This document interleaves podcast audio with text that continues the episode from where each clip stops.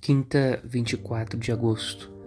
Encontramos aquele de quem Moisés escreveu na lei e também os profetas, Jesus de Nazaré, o filho de José. Evangelho de João 1:45. Encontramos o esperado. São Bartolomeu, chamado Natanael, o encontrou também.